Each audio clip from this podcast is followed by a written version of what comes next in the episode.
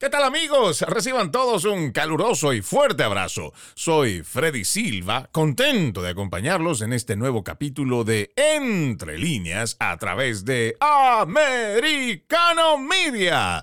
Mandándole un fuerte abrazo a la gente que nos está escuchando por nuestras distintas estaciones afiliadas, pero también aquellos que sintonizan el programa a través de nuestro portal www.americanomedia.com, www.americanomedia.com. También pueden descargar nuestra aplicación gratuita, Americano, disponible para Apple y Android. El día de hoy estaremos hablando sobre el FBI y un interesante reporte del periodista Michael Schellenberger que nos lleva a seguir cuestionando las acciones del Buró Federal de Investigaciones y cómo estaría avanzando una fuerte narrativa sobre un supuesto aumento del racismo, supremacía blanca, terrorismo doméstico y extremismo violento en suelo estadounidense. Tal parece que ciertos casos aislados ahora son creados por la agencia federal para extrapolar temas de seguridad y serían el pretexto para espiar, perseguir, amedrentar al ciudadano que pudo cometer un error pero no un delito mayor. Es una exageración exigir el cierre temporal de una agencia tan cuestionada hoy en día para responder esa pregunta y muchas otras, hoy tenemos como invitado a Ron Aledo, ex analista, contratista senior de la Agencia Central de Inteligencia, ex oficial del Estado Mayor Conjunto del Pentágono, ex agente del FBI, director ejecutivo de Miami Intelligence Agency LLC, experto en temas de seguridad, inteligencia económica, reducción de riesgos, consultor de estrategias. Es un gusto tenerte en el programa, Ron. Bienvenido a Entre Líneas. Encantado de estar aquí contigo hoy. Un placer. Bueno, este es un artículo que para mí es muy preocupante. Este es un periodista que ha venido haciendo seguimiento en distintas facetas, pero hablar del FBI, después del reporte también que da el fiscal especial John Durham, es para ponernos realmente muy preocupados. Y este tema que plantea también creo que es algo de interés nacional, porque se estaría hablando de un incremento tanto de supremacía blanca, terrorismo doméstico y muchos otros, pero que tal parece son hechos aislados, Ron, que lo están queriendo llevar como si fuera una norma general, una crisis que está pasando el país. ¿Esto es cierto?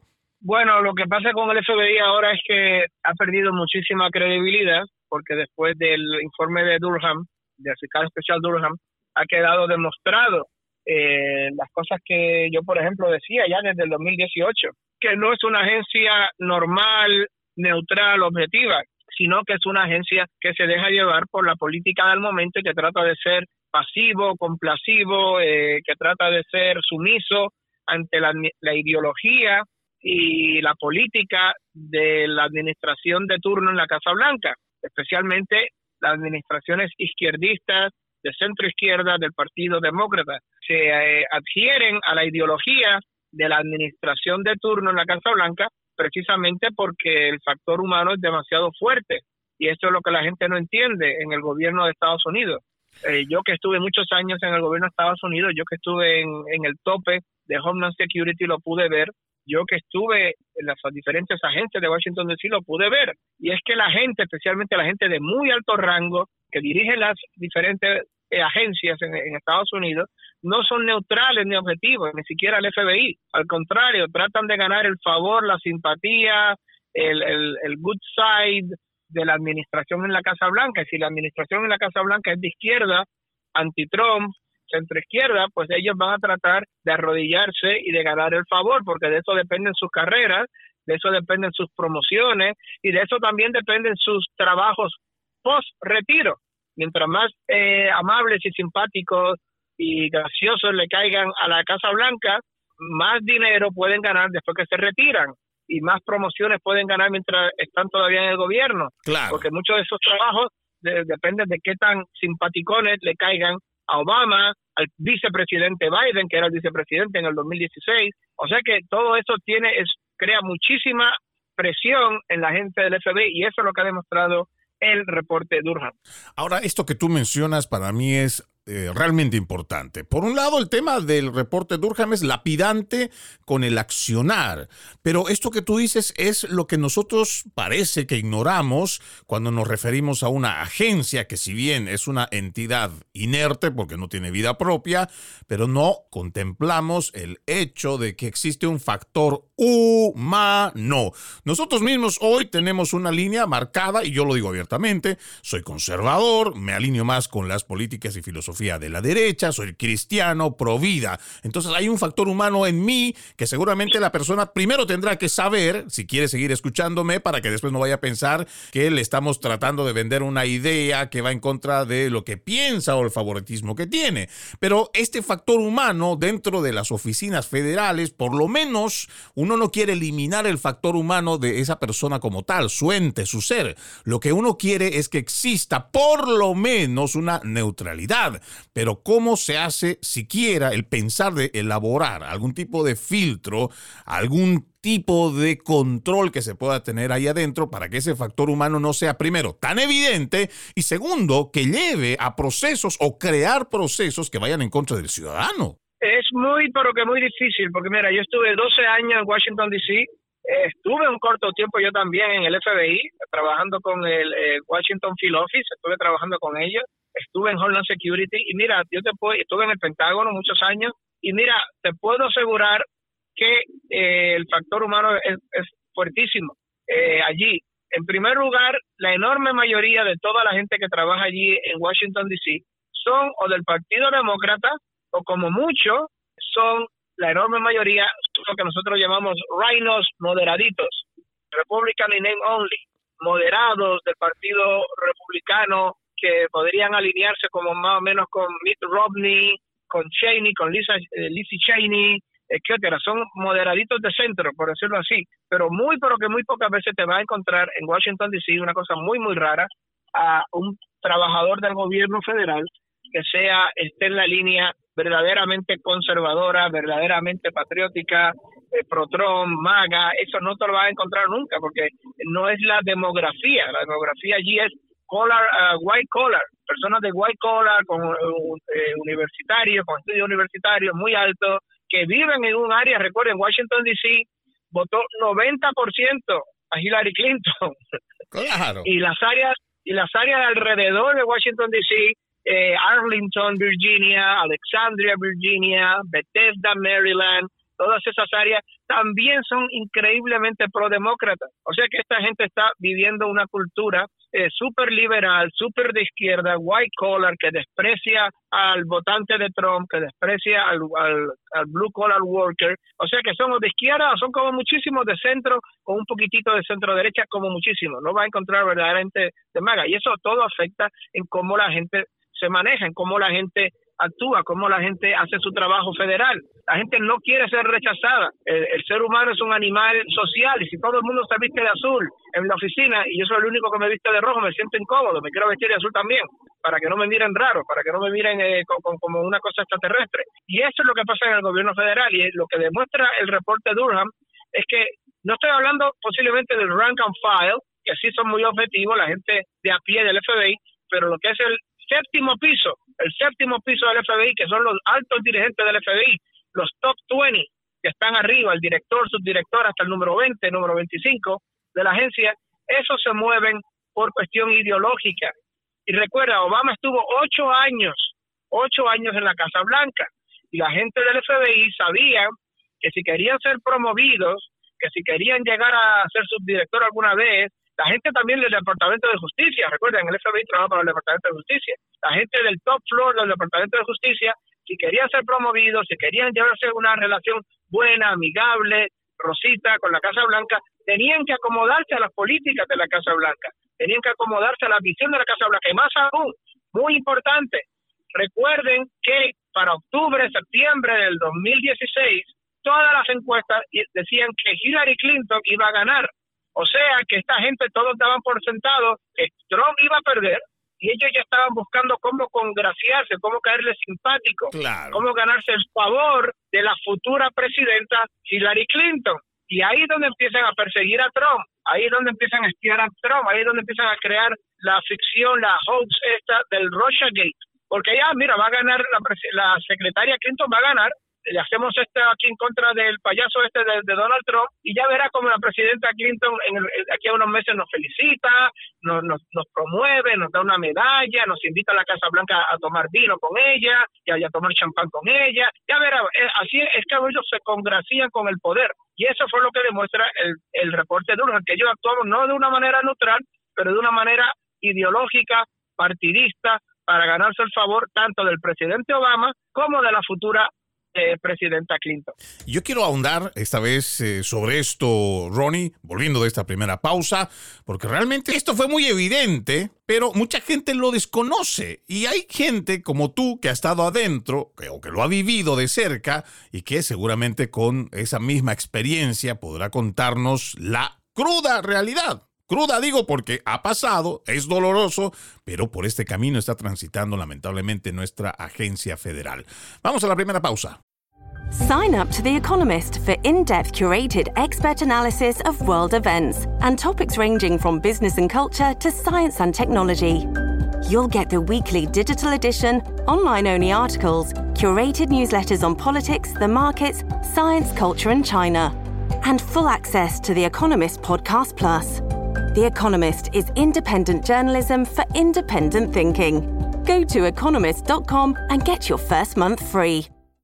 Seguimos, seguimos con más de Entre líneas a través de Americano Media. Mandando un fuerte abrazo, por supuesto, a la gente que nos está escuchando, tanto los que han descargado la aplicación como los que siguen a través de nuestro portal www.americanomedia.com. Hoy estamos hablando sobre esta agencia federal tan cuestionada, el FBI. Tenemos a nuestro invitado Ron Aledo, ex analista, contratista senior de la Agencia Central de Inteligencia, ex, oficial del Estado Mayor Conjunto del Pentágono, ex agente del FBI.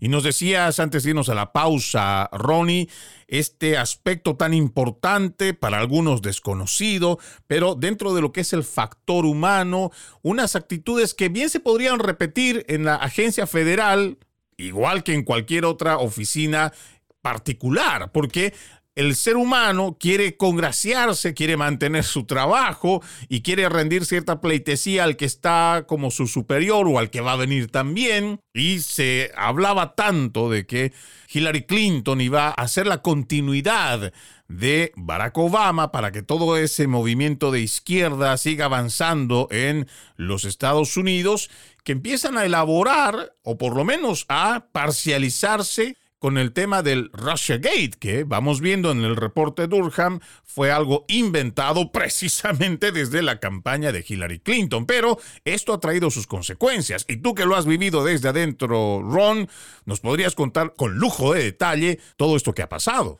Bueno, sí, de nuevo, ocho años de Obama allí, pues eso tiene un profundo impacto en los altos rangos tanto del FBI como los altos rangos del Departamento de Justicia. Recuerden, el FBI trabaja para el Departamento de Justicia y tiene una relación con la Casa Blanca. Obviamente, mientras mejor sea la relación con la Casa Blanca, pues para ellos, para esos altos rangos, mejor. Mientras más los invita a la Casa Blanca, a que les den briefing personalmente al presidente, a que vayan allí con el presidente a, cenar o a almorzar, mientras más vino vayan allí a tomar con la Casa Blanca, mientras mejor están acomodados, pues mejor para ellos, porque de eso dependen sus promociones, de eso depende que se puedan retirar felices y contentos, y también en muchos casos depende que se puedan conseguir un buen trabajo post retiro, muchas veces como analistas, como consultores, muchas veces como lobbies, etcétera. Eso, eh, muchas de esas cosas son el factor humano que esta gente quiere congraciarse. Y después de ocho años de Obama allí, pues el FBI se acomodó a la ideología izquierdista de Obama y a toda la idiosincrasia del Partido Demócrata que estuvo en el poder durante ocho años. Más aún, en septiembre y en octubre, incluso a principios de noviembre, las encuestas le daban la victoria asegurada a la secretaria Hillary Clinton. Pues, ¿qué pasa? Esta gente pues ya empiezan a planear su carrera post-Obama. Dice, bueno, ahora va, se va el presidente Obama, va a venir la presidenta Clinton, que es también izquierdista, progresista, pro-homosexualista, pro-abortista, eh, white collar. Aquí Recuerden, Washington DC es un bastión del Partido Demócrata, sobre el 90% de la gente allí vota demócrata, es también las áreas de alrededor votan demócrata, Arlington, Virginia, Alexandria, Virginia, Bethesda, Maryland, todos votan demócrata, pues esta gente quiere congraciarse con su entorno, con su alrededor, y dicen, bueno, ahora que va a ganar la presidenta Clinton, vamos a hacer algo para ganarnos el favor, especialmente James Comey, el que era director del, del FBI, y Rosenstein y, su, su camarilla. Vamos a empezar a investigar a Donald Trump que recuerden, el departamento de contrainteligencia, contrainteligencia del FBI, que era Peter Sorts y, su amante, todos ellos completamente esos los textos que, que salieron después, que se hicieron públicos, era un desprecio absoluto por Trump, era un desprecio absoluto por los votantes de Trump, los llamaban la gente apestosa de Walmart, los que votaban a Trump, a chusma, por decirlo así, pues toda esta idiosincrasia en contra de Trump se traduce, vamos a abrirle una investigación a Trump, vamos a espiar la campaña de Trump, vamos a abrirle un caso de contrainteligencia faturo, fake, aquí a Trump, y vamos a congraciarnos, a ganar el favor, a ganar la simpatía de la futura presidenta Hillary Clinton. Así cuando pasen las elecciones, estaremos en el buen lado, en the good side de Hillary Clinton, y nos invitará almorzar a la Casa Blanca, a tomar vino con ella, posiblemente nos suba el sueldo, posiblemente nos consiga un buen trabajo o de retiro en la Casa Blanca, en el National Security Council, una buena carta de recomendación para, para ganar un par de millones en la, en la empresa privada de la presidenta. Vamos a hacer esto. Y esto es lo que refleja el reporte Dorham, que había una idiosincrasia politizada, ideologizada no neutral, no objetiva del FBI y del Departamento de Justicia en contra de Trump, que lo hacían sin ningún tipo de motivo ni razón de político, por cuestión humana, por factor humano. Y yo lo dije en un vídeo que yo hice en el 2018, hace ya cinco años atrás, yo lo dije, hice un vídeo que está en YouTube, en mi canal de YouTube, Ron Aledo, y Contracto, lo pueden mirar allí, y en el 2018 ya yo lo puse. Mira, eh, Obama ya desde el principio, desde desde antes que pasara la transición, desde en el tiempo que pasó entre noviembre del 2016 y enero del 2017, cuando Trump toma posesión, ya empezó a usar a las agencias de inteligencia en contra de Trump de una manera ilegal, de una manera politizada, porque salió este informe de que de que Trump había ganado las elecciones por culpa de Rusia y eso es una payasada. Eh, la, que Rusia había interferido, de que Rusia había manipulado a los votantes de Estados Unidos.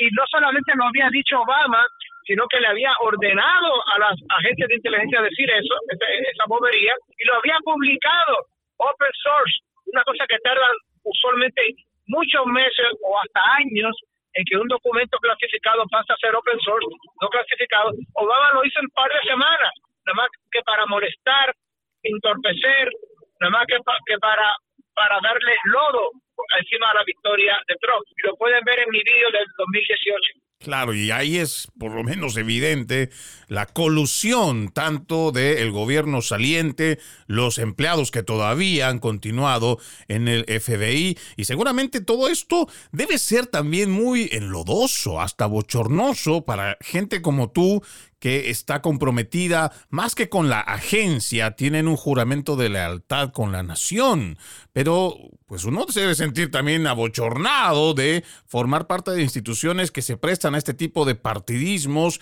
que nada bien le hacen a la imagen, no solo de la institución, sino del país en general. Es cierto, y, por, eso la credibilidad ahora del FBI, la credibilidad del Departamento de Justicia está en mínimos, está en mínimos. Eh, y gracias a Dios que han salido whistleblowers, que han salido personas del FBI que ahora mismo están en la Cámara de Representantes testificando y están dándole todavía más peso y todavía más evidencia a lo que ya confirmó el reporte de, Durham. Y es que la politización, la, la manera eh, viciada, eh, basada en ideología, en la que muchos de estos departamentos del FBI se mueven, dañan la reputación, dañan la credibilidad de todo el FBI como tal.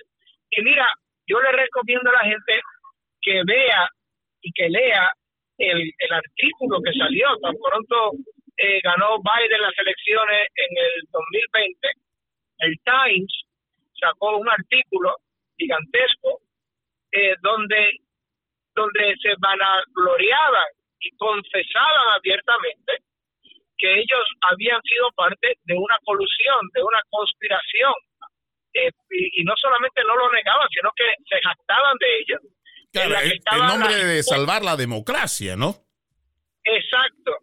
Ellos confesaron abiertamente que la gran prensa, todos los medios de comunicación, eh, que los social media, que en aquella época estaba Twitter en manos de, de, la izquierda, no como ahora que está en manos de, de, Elon Musk, Facebook, Twitter, Instagram, YouTube, Google, y el Estado profundo, o sea, esta gente que está dentro del gobierno federal, que actúan de manera ideologizada y, político partidista, el Estado profundo es eso, son funcionarios de carrera del gobierno que actúan no de una manera objetiva y neutral, pero de una manera ideológica y partidista. Todos se unieron al unísono para hacer lo que yo llamo la campaña de guerra psicológica, de propaganda psicológica más grande jamás de la humanidad. Y era para lavarle el cerebro a los 300 millones de, de personas de Estados Unidos, 330 millones de personas de Estados Unidos, y asegurarse la victoria electoral de Joe Biden sobre Donald Trump. Y además, no solamente no lo niegan, lo reconocen con jactancia. Y además que ellos también se encargan a través de todo este trabajo de ingeniería social que esta victoria no sea cuestionada. Incluso le ponen el título de la gran mentira a cualquier tipo de acusación o alguna referencia que se haga al sistema electoral y sus irregularidades. Más allá de lo que la gente pueda creer o no que hay un fraude electoral, lo que sí se ha reconocido y lo que se ha mostrado evidencia es que existen irregularidades en el sistema electoral que deben ser corregidos pero nada de esto se puede llevar adelante. ¿Por qué? Porque tanto la prensa progresista, igual que los actores de izquierda socialistas en este país, han implementado ese lema de la gran mentira para evitar cualquier señalamiento o cuestionamiento a la victoria de Joe Biden. Hablaste, Ronnie, de los whistleblowers. Vamos a hablar de estos denunciantes, que me parece es muy importante lo que ha salido en los últimos días. Seguimos, seguimos con más de Entre líneas a través de Americano Media. No se olviden, este 2023 juntos decimos, no más fake news, no más noticias falsas, para ello ponemos a su disposición nuestro portal www.americanomedia.com, www.americanomedia.com. Hoy nos acompaña nuestro invitado Ron Aledo, ex analista contratista senior de la Agencia Central de Inteligencia, ex agente del FBI.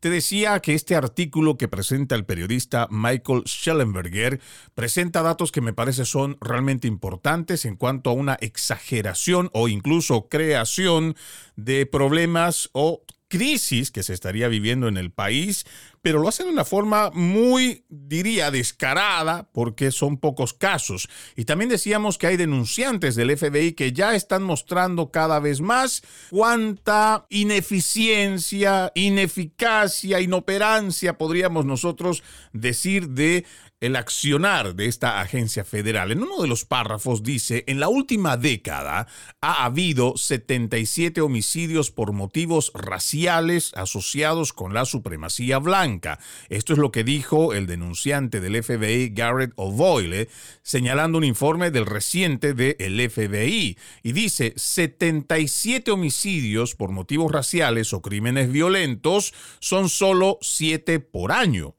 No es una especie de gran pandemia de supremacía blanca lo que está ocurriendo. Y este caso también se asocia, no sé si estarás de acuerdo, Ron, que este joven de 19 años que conducía este camión de U-Haul, pero que en la foto, y además se habla de que hay un complot neonazi y se habla de crímenes de odio, supremacía blanca a través de la prensa progresista, pero cuando uno ve la fotografía que tienen después de que se hace el arresto, es como si alguien hubiera preparado el escenario porque sacan la bandera nazi, la ponen en el piso, dentro del vehículo tampoco en encuentran ni explosivos, ni armas, o por lo menos eso es lo que nosotros entendemos del informe preliminar, pero no hay eso que podrías tú decir en una deducción simple a priori de que esa persona estaba yendo a asesinar al presidente, como incluso hay un artículo de Yahoo, de, más bien de la prensa asociada, que dice que van a ponerle cargos por intento de asesinato al presidente. Uno se pone a pensar mucho de estas cosas, eh, Ron, y uno también llega a la duda. ¿Será que, están creando estos escenarios de crisis? ¿Están creando estos escenarios, ya sea de supremacía blanca, terrorismo doméstico, extremismo violento? Y qué casualidad, estamos hablando a menos, o bueno, un poco más de un año de las elecciones. Bueno, son varios temas. Vamos a empezar. El muchacho este que se estrelló contra el, Lafayette Square allí en, Washington, D.C., si miran la foto de él, es un hindú, para empezar. Para empezar. Es un asiático, es un hindú. No es anglosajón, no es blanco, no es de, ascendencia europea. Es un hindú. Miren la foto y, miren el nombre. El tío, eh, obviamente, es una persona de la India. Ok, eso para empezar. ¿Por qué lo hizo? ¿Cómo lo hizo? Si tenía una bandera, si no tenía bandera, eso es irrelevante. El asunto es que no mató a nadie. En segundo lugar, es hindú. Vamos a ver lo que dicen las cosas preliminares. Pero tú no puedes ser un miembro del Ku Klux Klan, supremacista blanco, neonazi y ser hindú una contradicción interna. Eso para empezar. Número dos, como vuelvo otra vez al punto de congraciarse con el poder político. Las agencias de inteligencia, las agencias como el FBI, el Departamento de Justicia, se quieren congraciar, se quieren ganar el favor, ganar la simpatía, ganar el cariño, la sonrisa eh, de la Casa Blanca, del presidente. Quieren que el presidente los invite a la Casa Blanca a almorzar y a, y a, briefing y, quieren asegurarse de promociones y quieren asegurarse de medallas y asegurarse también de trabajos post retiro. Eso para empezar. ¿Qué hace el FBI ahora que está Joe Biden en el poder? Pues mira, vamos a seguirle el juego a Joe Biden, vamos a congraciarnos con Joe Biden, vamos a seguirle la narrativa, seguirle el cuento es como, como el rey que tenía la tela mágica, eh, que se creía que era invisible o, que solamente la gente virtuosa eh, podía ver y todo el mundo, oh, qué, qué, qué hermosa está su... Su, su... tela, su traje. Le están siguiendo la, la narrativa, ¿no? ¿Qué hace el FBI? Pues mira, se pone a investigar a los católicos conservadores que van a misa en latín, en Richmond. ¿Por qué? Porque eso es una, un tema que le cae simpático a Joe Biden, que le cae bien a Joe Biden y a su camarilla. Eh, si se ponen a investigar a los antifas, si se ponen a investigar la violencia de Black Lives Matter, no le va a caer bien al, a la Casa Blanca. Eso es un tema antipático, un tema que le cae mal a, a la Casa Blanca. Eso no les ayuda a ganar medallas ni promociones, pero si se ponen a investigar a los grupos católicos que van a, misa en latín, eso sí les ayuda. Eso en primer lugar.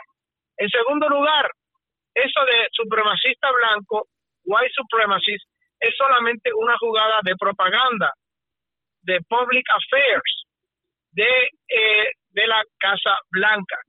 ¿Por qué? Porque ellos en realidad no están detrás del supremacismo blanco, que son grupos que existen pero que son muy, pero que muy minoritarios, muy, pero que muy pequeños.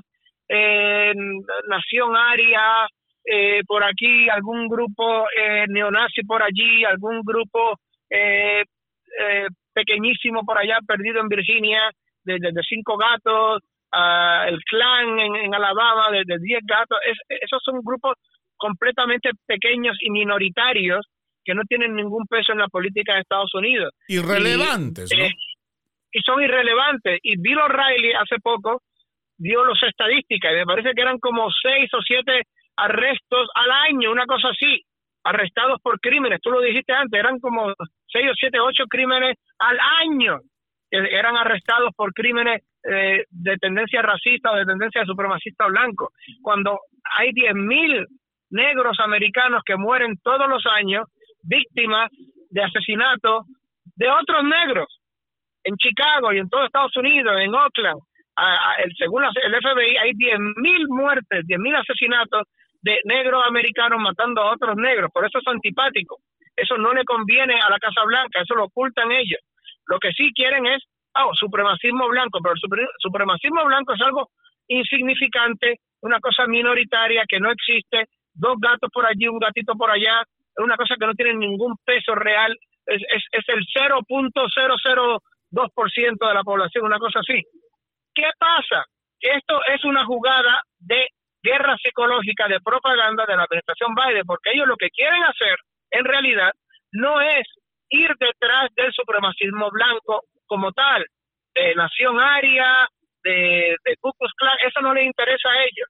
Ellos lo que quieren hacer es darle el label, darle la etiqueta a todo cristiano conservador, a toda persona que, que se opone a la agenda woke, todo eh, cristiano, eh, si eres blanco mejor, obviamente, del sur, que va a misa o que van a la iglesia pentecostal o evangélica o, o, cualquier religión o que tienen una bandera que diga eh, Trump 2024 o, o que tenga un sombrero que diga Make America Great Again, le quieren etiquetar a todos esos 74, 75 millones de personas que votaron por Trump la etiqueta de supremacista blanco.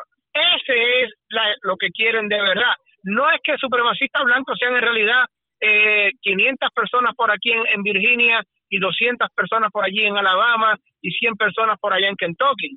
Eso no es lo que ellos quieren hacer. Lo que ellos quieren hacer es falsamente, erróneamente, de, una de una manera de una manera que tiene obviamente que ver con, eh, con difamación, eh, llamar supremacista blanco a todos aquellos que apoyan al presidente Trump, a todos aquellos que defienden el matrimonio entre un hombre y una mujer, a todos aquellos que se oponen a la agenda woke, a todos aquellos que se oponen al aborto, a todos aquellos que defienden la religión en la vía pública. Eso es lo que ellos quieren.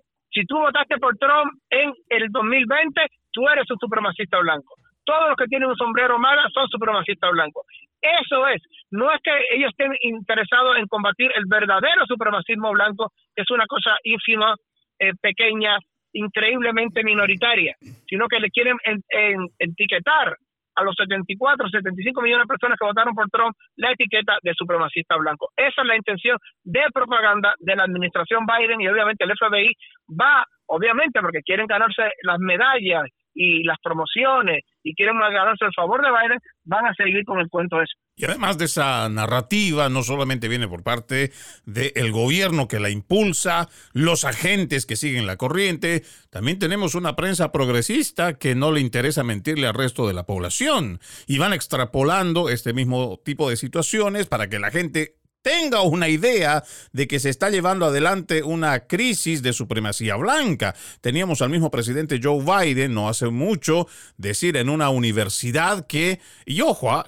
alrededor de personas afroamericanas sentada ahí hablando de que el supremacismo blanco es el verdadero problema que tenemos en Estados Unidos. Claro, una forma de desviar también el tema de la frontera, la crisis económica, la inflación, toda la política exterior. Pero esta es la forma, cómo van llevando adelante narrativas que después la gente va perdiendo el hilo porque se desconcentran de los verdaderos problemas que tenemos en el país. Pero todo esto patrocinado también desde la prensa progresista. Vamos a una última pausa, amigos de Entre Líneas. Ya regresamos. Seguimos, seguimos con más de Entre Líneas a través de Americano Media, mandándole un fuerte abrazo a la gente que nos escucha a través de las distintas estaciones afiliadas, lo mismo que aquellos que nos escuchan por nuestra aplicación americano disponible para Apple y Android totalmente gratis, pero también la gente nos puede escuchar por el portal www.americanomedia.com. Estamos revisando este artículo interesante que presenta el periodista Michael Schellenberger y en uno de los párrafos dice, en cuanto a la discriminación, las encuestas de opinión pública muestran que la tolerancia hacia las minorías raciales y sexuales está en su punto más alto en los Estados Unidos. Como tal, lo que está aumentando no es la supremacía blanca y el terrorismo doméstico, sino la desinformación sobre ellos. Se escribió cómo el presidente, el FBI los principales medios de comunicación están exagerando la amenaza del racismo y la violencia como estrategia para desacreditar, desmoralizar y demonizar a los conservadores. Se presentan pruebas sólidas de que el FBI tiene como objetivo investigar a los estadounidenses que tienen otros puntos de vista desfavorables, incluso sobre Rusia y la crueldad animal, así como a las personas claramente o que claramente padecen una discapacidad o enfermedad mental. Cuando hago referencia a este tema de la enfermedad mental, Ron, me parece que todo pasa por obviar el hecho de que existen personas con problemas mentales que provocan tiroteos masivos, violaciones, ataques a animales, lo mismo que esta corriente woke que quiere llevar a los niños a una hormonización o una farmacodependencia o peor aún a la mutilación de sus genitales sanos. Entonces eliminamos toda la parte de salud mental, pero Elevamos más bien el tema del racismo, la discriminación, la xenofobia, supremacismo blanco, y claro, se acercan las elecciones, y yo decía, o por lo menos te lo planteaba antes de irnos a la pausa, Ron, que cuando ya estamos viendo de cerca que existe un partido que reconoce, y según las encuestas, me voy a referir en base a las encuestas, que Joe Biden estaría yendo muy debilitado, o por lo menos tiene una muy baja aceptación en cuanto a su trabajo, Hemos visto claramente que hay un deterioro cognitivo muy marcado en él y hay alguna técnica que van a tener que utilizar y ya estamos viendo cómo se está extrapolando casos que son mínimos, pero que para ellos y a través de la prensa se ponen como si se tratara de una crisis. ¿Cómo combatimos esto, Ron? Bueno, eso que tú dijiste hace poco, que el presidente Biden estaba en una universidad, dijo el supremacismo blanco es la, el mayor problema de Estados Unidos obviamente es completamente, absolutamente falso, es una, una absoluta mentira, eh, risible, ridícula, ¿no? Porque de nuevo, estamos hablando de, de seis, siete crímenes al año, ocho crímenes al año como mucho, que son de verdad de supremacistas blancos, cuando hay diez mil personas negras americanas que mueren todos los años en tiroteo con otras personas negras. Obviamente esa es la gran diferencia, ¿no? Desde 7 a 8 contra mil, así que ponte a pensar y además los supremacistas blancos son una cosa increíblemente pequeña, minoritaria, insignificante en Estados Unidos. Ahora bien, lo que tú tienes que hacer cuando él dice supremacista blanco es el gran problema de Estados Unidos, tú tienes que utilizar un poquito de álgebra. Eh, quita eso de supremacista blanco y sustitúyelo por conservadores o conservadores cristianos o conservadores cristianos o votantes de Trump. Eso era a lo que se refería Biden cuando dijo eso. Él no se refería a los supremacistas blancos, él se refería a los votantes de Trump, a las personas providas, a los cristianos, a las personas que, están a favor del matrimonio como un sacramento entre un hombre y una mujer, a las personas que creen en, el orden, la ley moral natural. A eso era que se refería. Quita ese supremacista blanco, pon cristiano conservador votante de Trump. Eso es lo que está en la mente de Biden y de toda su camarilla. Ahora bien, al nivel, la gente no se da cuenta de esto, la gente no se da cuenta de que del nivel de emergencia nacional en que estamos, a un nivel moral, de sentido común, a un nivel que, que parece, parece la realidad de Estados Unidos bajo la administración Biden, parece un sketch. Se, sería, 10 años atrás sería un sketch de, de Saturday Night Live, un, sketch de comedia. Es impensable, ¿no? Es, es, impensable. Hace 10 años atrás sería algo risible para que nos viéramos en una comedia. Porque cuando tú coges a un hombre gordo, sobrepeso, enfermo mental, que se cree mujer, que se viste como una mujer, y coges a este hombre y lo pones a cargo de la salud de Estados Unidos, a cargo de toda la salud de Estados Unidos, pues mira, es una cosa risible, es una cosa verdaderamente de, comedia loca, estilo Police Academy, estilo Los Tres Chiflados. Pero en la realidad, esto es lo triste, que es la realidad. Este hombre, Biden, ha puesto a un hombre gordo, fuera de forma, que está físicamente, obviamente, sin ninguna salud, enfermo mental, que se cree mujer, eh, lo, lo, ha puesto a cargo de la salud de todos los americanos, del Departamento de Salud de Estados Unidos, lo, lo, ha puesto a cargo allí. Y es una cosa que, mira, que parece risible, pero es, ahora que lo nos ponemos a ver, es trágico. Claro, es, una cosa ridícula. Y si tú dices en los términos en los que tú lo estás mencionando, eres señalado como un xenófobo, una persona que está cometiendo ahora mismo un crimen de odio. Decir la verdad hoy, Ron, ya es un crimen de odio. A eso hemos llegado. Hemos llegado a, una cosa tan ridícula que va contra el sentido común de la lógica de la ley moral natural, que obviamente sería una cosa ridícula sería una cosa absurda, sería una comedia. Hace cinco años atrás estaríamos hablando de la comedia, estaríamos en un sketch de, de, de, de Saturday Night Live. Y ahora, sin embargo, lo vemos como la realidad. Y, se está normalizando. Es, la normalización de lo absurdo, la normalización de lo ridículo, es la, la normalización del dos y dos son ocho. Es una cosa absurda. No, pero, pero siguiendo más adelante, cuando tú coges a una mujer, obviamente una activista de izquierda, que está bajo juramento en el Congreso de los Estados Unidos, está ahí bajo juramento, y en ese momento eh, le preguntas a esta mujer qué cosa es una mujer, y ella no se atreve a decir, no sabe qué definir a una mujer. No, yo no sé lo que es una mujer, no, no, no puedo definirlo, no sé lo que es eso. What is a woman? I don't know, no sé. Y después coges a esta misma mujer y la pones como uno de los nueve jueces más poderosos de Estados Unidos en el Tribunal Supremo de Estados Unidos a decidir sobre el futuro, sobre la Constitución, sobre el futuro, sobre los los casos más importantes en, los tribunales de Estados Unidos, como juez del Tribunal Supremo de Estados Unidos, pues mira, a qué nivel hemos llegado. Hemos cogido a una, a una activista de izquierda que no sabe qué cosa es una mujer, no sabe decirte, mira, una mujer es una, un ser humano adulto femenino. Algo tan simple como eso, no se atreve, no sabe decírtelo bajo juramento en el Congreso. Y lo irónico es que se elige, o por lo menos públicamente lo dice Joe Biden, que elige a esta persona por ser mujer y no sabe lo que es ser mujer. Mira, me queda apenas un minuto, querido Ron, eh, dentro de tus apreciaciones, ¿cómo se arregla o cómo se podría más o menos hacer este filtro necesario dentro del FBI para que lo que estamos viendo hoy ya como una normalidad y se pueda rescatar también la credibilidad, si es que es todavía oportuno hacerlo, del FBI? No, mira, lo único que nos queda hacer, eh, gracias a Dios, tenemos todavía en la Cámara de Representantes, la Cámara de Representantes está ahí, y gracias a Dios es, es, es la única fuente todavía en el gobierno federal que puede buscar y descubrir la verdad y puede exponerla ante la prensa, ante el mundo, ante las instituciones de lo que está pasando en las agencias federales, en el FBI, en el Departamento de Justicia.